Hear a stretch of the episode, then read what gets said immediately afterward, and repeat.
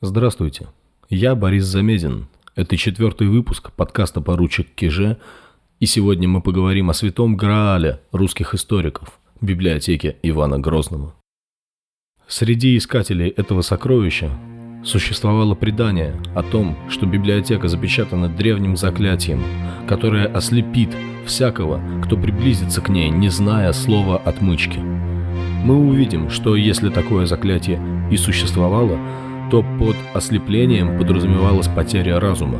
А еще разберемся, почему библиотеку можно сравнить с котом Шрёдингера.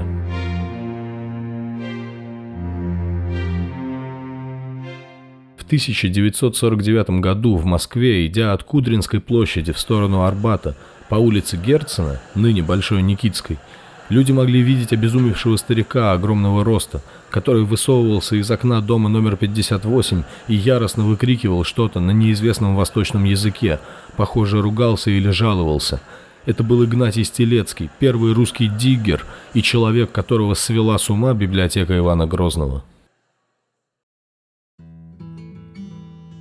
Первым, кто обнаружил сведения о библиотеке, был профессор Вальтер Клоссиус из университета города Дерпт. И случилось это еще в 1828 году, когда Клоссиус, любитель и знаток древних текстов, впервые наткнулся на сказания о преподобном Максиме Философе. Максим Грек был греческим аристократом и книжником, в 1518 году приглашенным в Москву отцом Ивана Грозного, великим князем Василием III для перевода богослужебных книг – в тексте говорится, что великий князь Василий открыл свои хранилища и показал ученому бесчисленное множество греческих книг. Максим Грек работал с этим фондом, систематизировал и, возможно, переводил что-то из него. Клосиус понял, где-то в Москве не так давно были и, возможно, есть до сих пор древние и необыкновенно ценные книги – Сказание о Максиме Философе было написано в конце XVI века, то есть меньше, чем через сто лет после приезда Максима Грека на Русь. Подтверждение своей догадки Клосиус отыскал еще в одном источнике того же 16 столетия – хроники города Риги, составленные бургомистром Нейнштеттом. Следы библиотеки, как ни удивительно, отыскивались в Дерпте, где преподавал Клосиус – в 1558 году Иван Грозный взял этот город. Царь был наслышан об известном ученом, дербском пасторе Иоганне Веттермане, которого он привез в Москву осмотреть ту самую библиотеку, состоявшую из книг на греческом, латинском и древнееврейском языках, полученных в дар от Константинопольского патриарха и хранившихся как драгоценное сокровище замурованными в двухсводчатых подвалах под Кремлем. Так говорит хроника. Веттерман, по словам той же хроники, нашел там подлинники книг, которые давно считались утраченными, и заявил, что хотя он беден, он отдал бы все свое имущество, даже всех своих детей, только бы эти книги были в протестантских университетах, так как, по его мнению, эти книги принесли бы много пользы христианству. Однако от задачи перевести какие-то из книг ученый немец отказался. Веттерман понимал, что переведя один труд, он вынужден будет взяться за следующий, и так до бесконечности. Поэтому сметливый пастор сообщил царю через его представителей, что он недостаточно сведущ в языках и за перевод не возьмется. В 1570 году Веттерман был отпущен из Москвы обратно в Дербт. Итак, Библиотека существовала. В Рижской хронике говорилось, что она была получена как наследство от Софьи Палеолог, племянницы последнего императора Византии Константина XI, которая стала женой московского князя Ивана III. А в сказании о Максиме Греке, наоборот, утверждалось, будто библиотека была получена в дар от Константинопольского патриарха. Но это казалось мелочью, потому что вскоре Клосиус узнал, какие книги именно могли быть в библиотеке, и предвкушение великого открытия затуманило его разум. Здесь мы сделаем паузу, и я объясню, почему вообще Иван Грозный и библиотека могли быть так связаны. Неужели этот царь-воитель, кровавый тиран и реформатор русской политической системы читал книги? Для тех, у кого есть такой вопрос, отвечаю «да», и еще как читал – этот царь был по совместительству одним из самых образованных людей своего времени. В 1552 году 22-летним молодым царем Иван Грозный стал владельцем самого большого собрания русскоязычных духовных текстов. В В 1558 для него был выполнен первый перевод всей Библии на церковнославянский язык. Примерно в это же время он начинает коллекционировать исторические книги. В 1557 некий итальянец, посетивший Москву, записал, что царь, цитата, «много читает из истории римского и других государств и имеет все эти книги в Москве на своем языке». Конец цитаты. При этом царе был составлен лицевой летописный свод, царского уровня иллюстрированная книга, излагавшая русскую историю так, как этого хотел царь. Иван Грозный также неоднократно проявлял себя как острый полемист. Он любил написать язвительное послание литовским или польским королям и князьям. Кроме широко известного послания к князю Андрею Курбскому, известны 11 писем Ивана к королеве Елизавете Английской, в которых царь, в частности, пытался договориться о возможном политическом убежище в Англии, в случае, если дела на родине пойдут не совсем так. Из Англии царь также выписывал себе врачей, которых в Москве считали магами и чернокнижниками.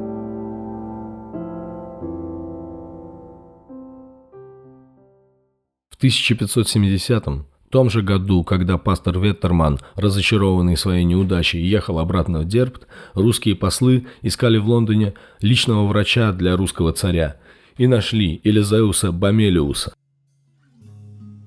Этот человек учился медицине в Кембридже, но в высших кругах Лондона он прославился прежде всего как астролог. Уровень его знатности и востребованности показывает то, что он состоял в переписке с главой правительства Англии Уильямом Сесилом и предсказывал число лет жизни королевы Елизаветы, правда, неправильно. Бамелиус был приглашен в Россию, где стал Елисеем Бамелием, любимцем царя Ивана – Бамелий готовил яды, которые Иван активно использовал для устранения неугодных сановников и создавал астрологические прогнозы. А в Москве его проклинали, называли лихим волхвом Бамелием и считали чернокнижником. Карьера Бамелиуса накрылась, когда царские агенты узнали, что англичанин пытался наладить контакты со Швецией и Польшей против царя. На пытке лекарь сознался в шпионаже и участии в заговоре. Царь приказал зажарить его на вертеле, как свинью – Бамелий после этого выжил и умер в страшных мучениях в темнице, а царь нанял другого врача. Того тоже дружно стали считать чернокнижником. Но вернемся в 19 век, где немецкие мужики пытались узнать, что могло быть в царской библиотеке и можно ли крупно заработать на этом открытии. В Дерпте преподавал право немецкий профессор барон Христофор Добелов.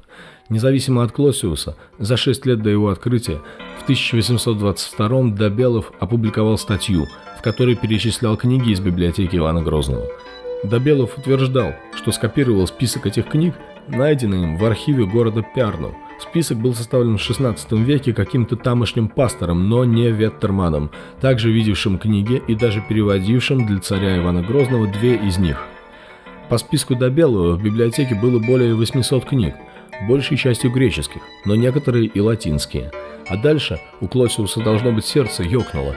Восемь утерянных книг Цицерона из серии «Историарум», книги римского историка Тацита, а из Тацита вообще уцелело только четыре тома. Может быть, в библиотеке были остальные? Утерянная поэма Вергилия, тексты поэта Кальва, соперника Цицерона, до сих пор не обнаружены, комедии Аристофана, стихи Пиндера.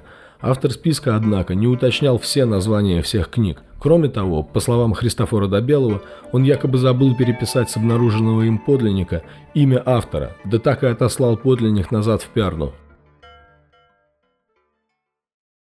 Клосиус понесся в Пярну, но в тамошнем архиве такого документа не нашли, потеряли или его вовсе не было, неизвестно.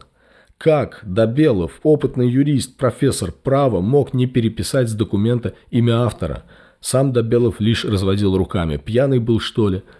Клосиусу пришлось признать, что ни одного подтверждения подлинности списка Добелова у него нет, а в Московской Патриаршей библиотеке, где он рылся, Клосиус не нашел не то что книг, даже сведений о книгах, упомянутых в этом злосчастном списке. Между тем сам Клосиус перешел из Дербского в более престижный Гиссенский университет, впереди его ждала блестящая карьера – он готовил к печати большой труд по истории российских библиотек и архивов, но не успев даже приступить к преподаванию в Гиссоне, скоропостижно скончался. Ему было 42 года. Неоконченный труд и все материалы после смерти Клосиуса исчезли бесследно, и поиск библиотеки прекратился на добрую половину столетия. В конце XIX века библиотекой заинтересовался немец Эдуард Трёмер, еще один опытный знаток древних текстов. В отличие от юриста Клоссиуса, он был филологом, а значит более подготовленным в деле архивного и литературного поиска. Но и Трёмер не смог определить, был ли подлинным список до белого.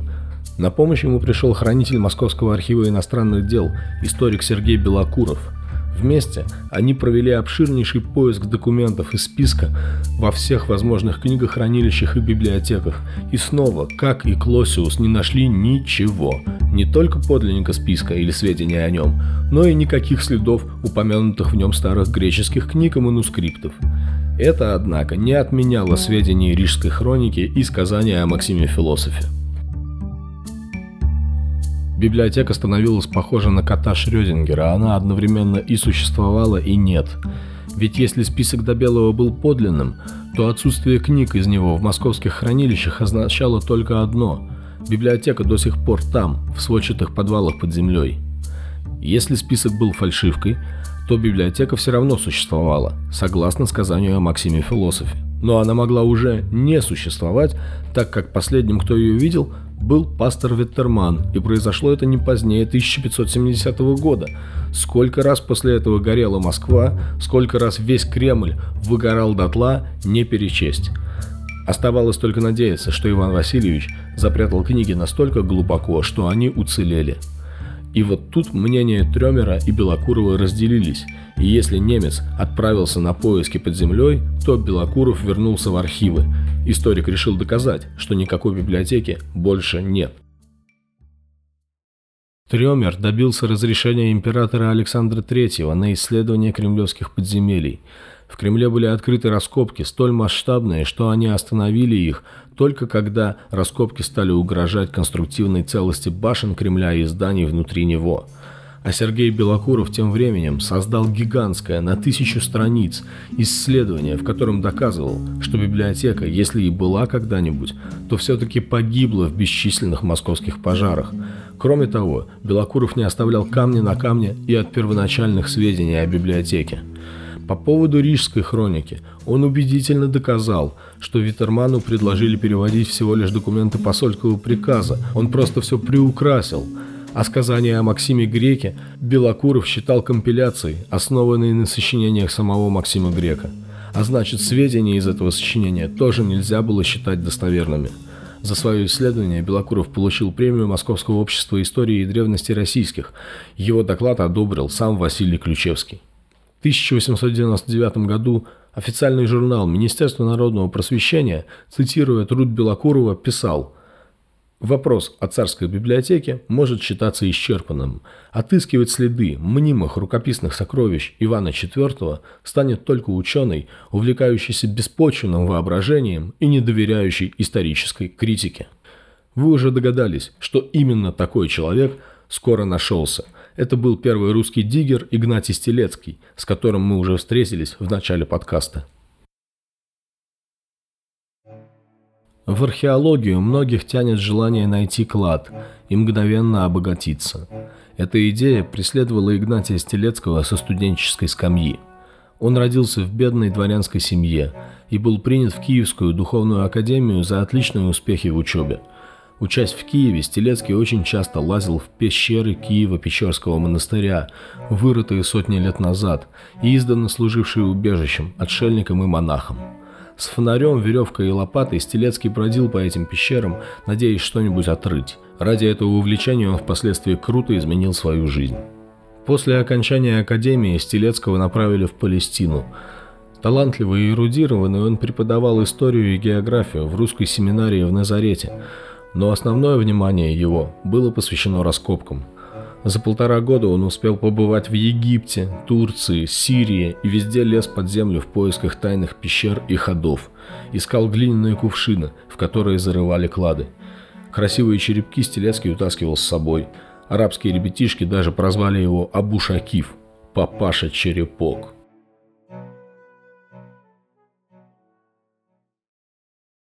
Вскоре Стелецкий бросил доходную и непыльную работу учителя, потому что в Москве открылся Московский археологический институт. Археологов в России тогда было наперечет, и были нужны новые. Стелецкий поступил в институт и всего за три года, с 1907 по 1910, бывший семинарист и богослов, стал ученым-археологом, членом Русского военного исторического общества и Московского археологического общества. Для Стелецкого Москва была прежде всего городом с огромными подземельями и тысячами кладов. Конечно, вскоре он узнал о том, что он называл впоследствии «великим искомым» о библиотеке Ивана Грозного. Стелецкий применил все свои связи и энергию, чтобы добиться разрешения на еще одно археологическое обследование Кремля, которое снова ничем не окончилось. Ну, а уж при большевистском правительстве его энергия утроилась.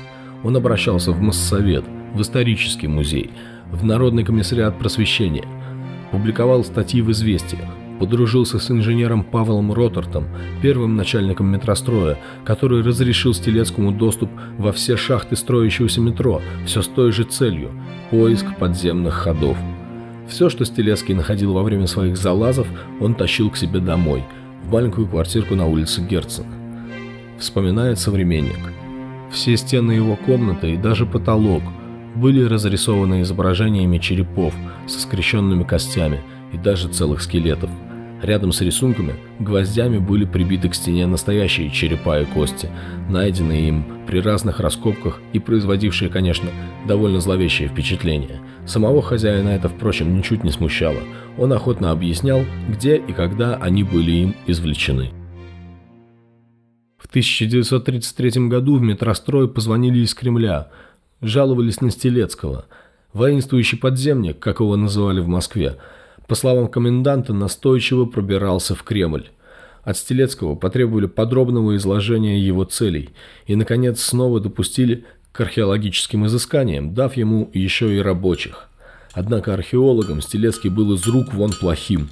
Он постоянно указывал разные места вероятного расположения тех самых сводчатых подвалов, вероятно, надеясь запутать НКВДшное начальство и получить карт-бланш на раскопки где угодно под Кремлем. Когда раскопки начались, Стелецкий не сумел добиться от рабочих ни аккуратности, ни внимания к находкам. Один цельный гроб велел окопать, пишет в дневнике Стелецкий. Пока осматривал другой, первый был растащен крючьями, а череп из него с волосами, усами, бородой вызвал огромный интерес, пошел гулять по рукам, пока не исчез бесследно. В таком же духе шли и остальные работы – Открытые рабочими полости и залы постоянно заваливало землей и заливало подземными водами. Никакого точного плана работы и последовательности действий в работе Стелецкого не просматривалось.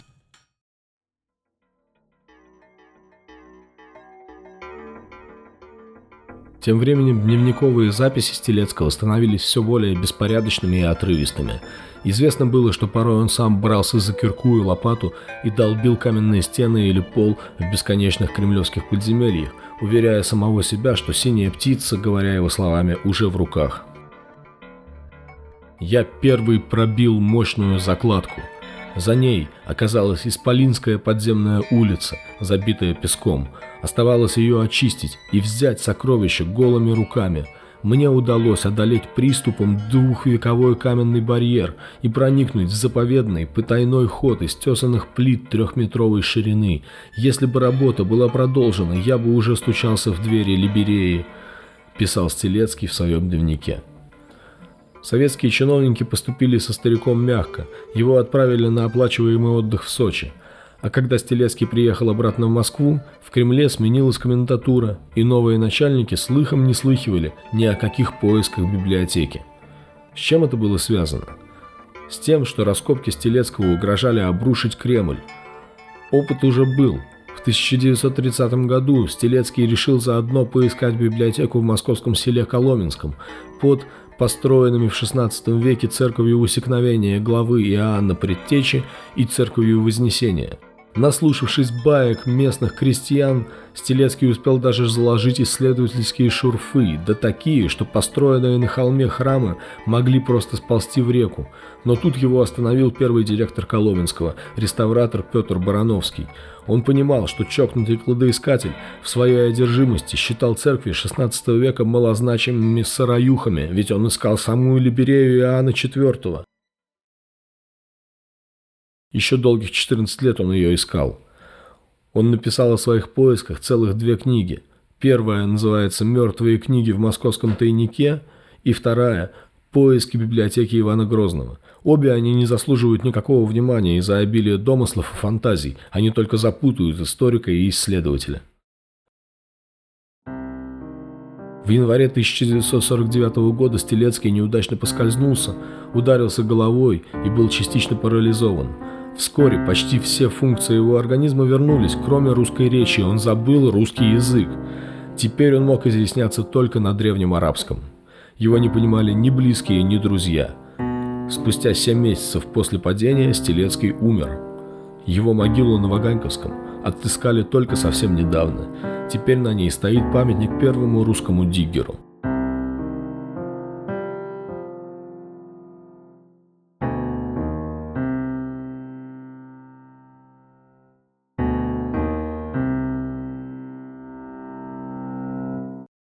Мы так никогда и не узнаем, был ли Стелецкий в самом деле так близко к открытию библиотеки Ивана Грозного, что сошел с ума, или наоборот, он своими безграмотными и варварскими раскопками навсегда закрыл археологам доступ в кремлевские подземелья.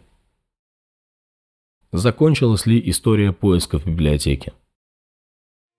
В 1970-е годы был обнаружен список сказаний о Максиме Философе, неизвестный Белокурову и подтверждающий, что это сказание действительно было написано в XVI веке. Главный источник легенды, с которого все началось, снова оказался достоверным. Библиотека по-прежнему и есть, и нет одновременно. Может быть, это состояние и есть то великое искомое, та мудрость, которую нам оставил Иван Грозный.